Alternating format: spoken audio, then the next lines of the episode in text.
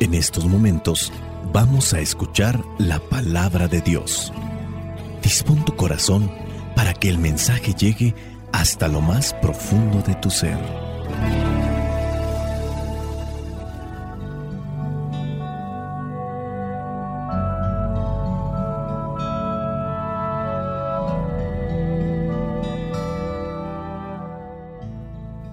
El Evangelio que la iglesia nos presenta para el día de hoy corresponde a Mateo capítulo 13 versículos del 18 al 23.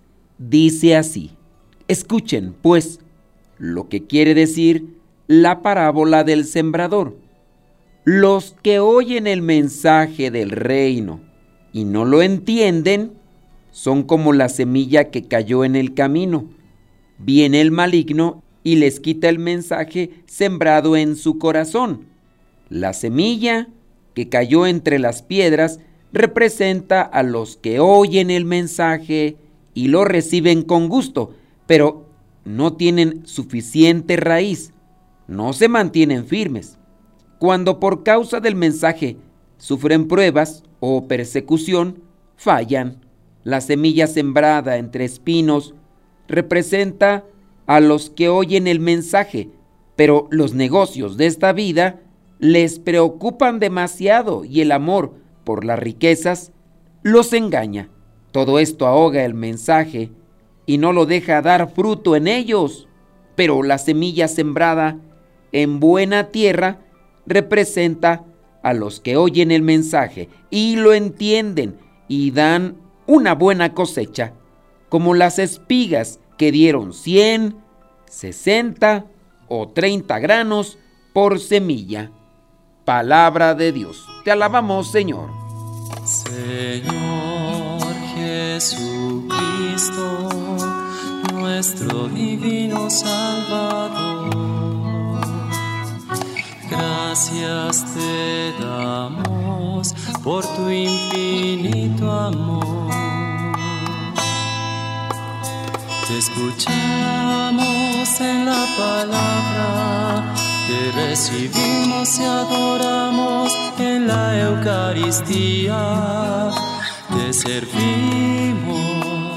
en los hermanos.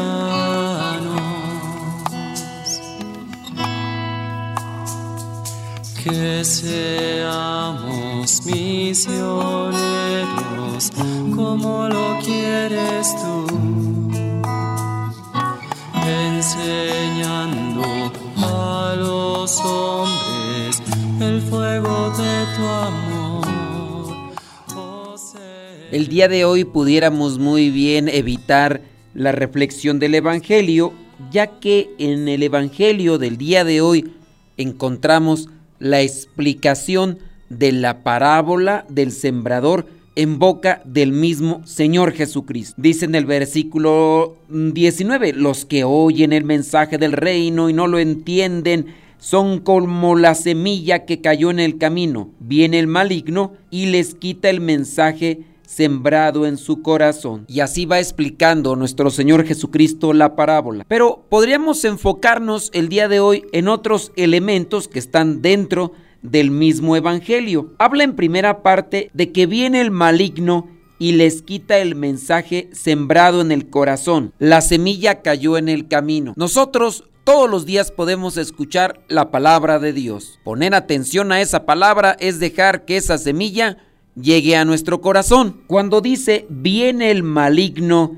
y les quita el mensaje sembrado en su corazón podríamos ser vigilantes nosotros y darnos cuenta de qué manera viene el maligno a nuestras vidas. Hace poco, en el programa de radio, nos hacían una pregunta. ¿En qué momento el ángel de la guarda que todos tenemos se aparta de nosotros o es que nos acompaña después de esta vida. ¿Qué sucede con el ángel de la guarda después de que morimos? Dentro de la iglesia se señala que tenemos un ángel guardián y a su vez no puede ser solamente uno. Los ángeles de Dios nos defienden de las acechanzas del enemigo. Pero otra cosa puede suceder cuando nosotros libre y voluntariamente le abrimos la puerta del alma al enemigo. El maligno nos acecha, el ángel guardián nos defiende, pero si nosotros le abrimos la puerta del alma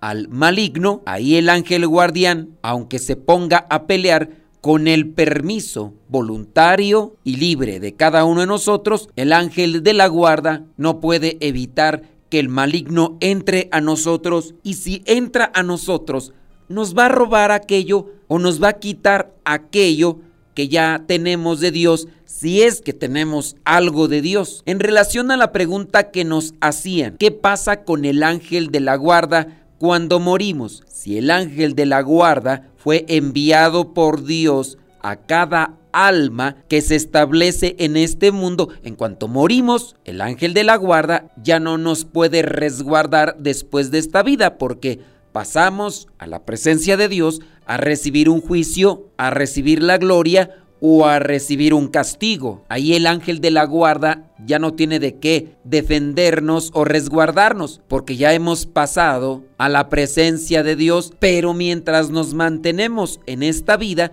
el ángel de la guarda nos puede defender siempre y cuando nosotros no seamos desobedientes, siempre y cuando nosotros no seamos rebeldones. Viene el maligno y les quita el mensaje sembrado en su corazón. ¿De qué maneras puede venir el maligno a nosotros? Y no va a venir a visitarnos solamente para preguntarnos ¿Cómo te encuentras? ¿Cómo estás? ¿Cómo te ha ido? ¿Cómo te sientes? Pasaba solamente por aquí. El maligno viene a robar, viene a herir, viene a querernos conquistar para llevarnos a su reino. No está de pasada, no está de visita. Son muchas las maneras en las que el maligno puede entrar a nuestras vidas. Puede ser cuando nosotros acudimos a la brujería, al tarot, a la lectura de las cartas de la palma de la mano, del café, de caracoles, a que nos lean los horóscopos, a las limpias, cuando se va a que le hagan un amarre o que se va para que le hagan una curación porque dice que ha estado enferma la persona, que los doctores no le encuentran nada y que los curanderos dice que le hicieron un amarre y entonces los supuestos curanderos o brujos, chamanes, hechiceros y demás le van a hacer un desamarre. Hay personas que juegan con una tabla invocando la presencia de un espíritu maligno y en ocasiones ni siquiera es una tabla con números y letras, puede utilizarse cualquier otro tipo de cosa. La presencia del maligno también es provocada cuando nosotros buscamos aquellas cosas que están relacionadas con la superstición. Y ni qué decir con aquellas personas que acuden a los espiritistas, aquellos que supuestamente invocan a los espíritus de los que ya se han adelantado, de los que ya murieron, con intención de ayudar ante una necesidad material a los familiares en relación. Viene el maligno y nos quita el mensaje sembrado en el corazón. Pero el maligno no solo y únicamente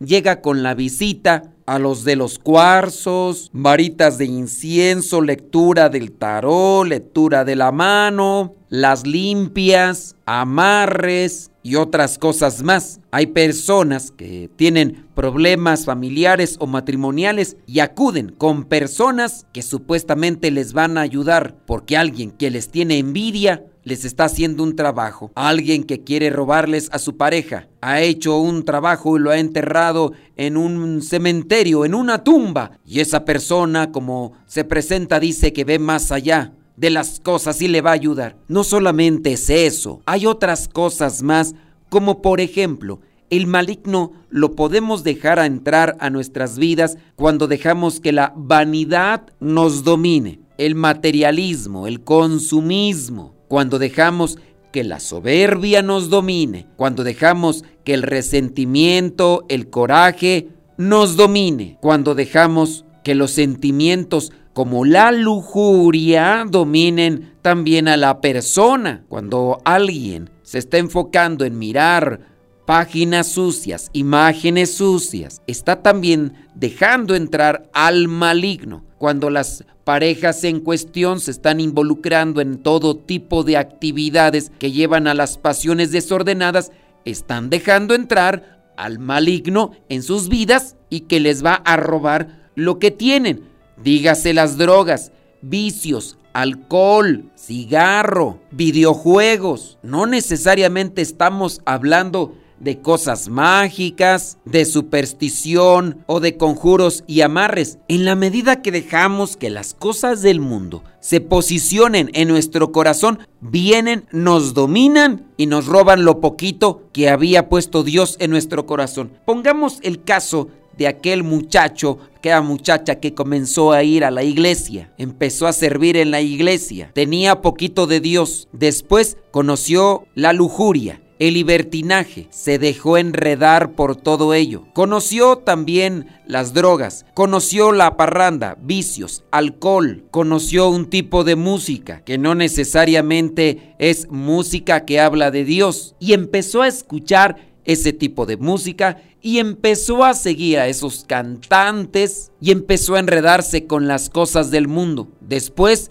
Empezó a dejar la iglesia, el servicio en la iglesia. Poco a poco se enredó con la música, con los cantantes, con el cine, videoseries, videojuegos. Se viste ahora como sus cantantes o personajes favoritos de internet. Y lo poquito que tenía de Dios se esfumó pero es que este muchacho, esta muchacha decía que se iba a consagrar a Dios, pero le ganó el mundo. Hay que tener cuidado porque muchas veces podemos estar dejando abierta la puerta de la casa, de la familia, para que venga el maligno y les quite el mensaje sembrado en su corazón al esposo, a los hijos o uno mismo. Incluso podemos ser nosotros mismos. Algunas veces se ha sabido de algunos consagrados o laicos comprometidos con el anuncio del Evangelio que están involucrados como coordinadores, están al frente de los grupos de iglesia o estamos al frente como ministros dentro de la iglesia. Y dejamos entrar algo a nuestra mente como una pasión desordenada en diferentes sentidos puede ser.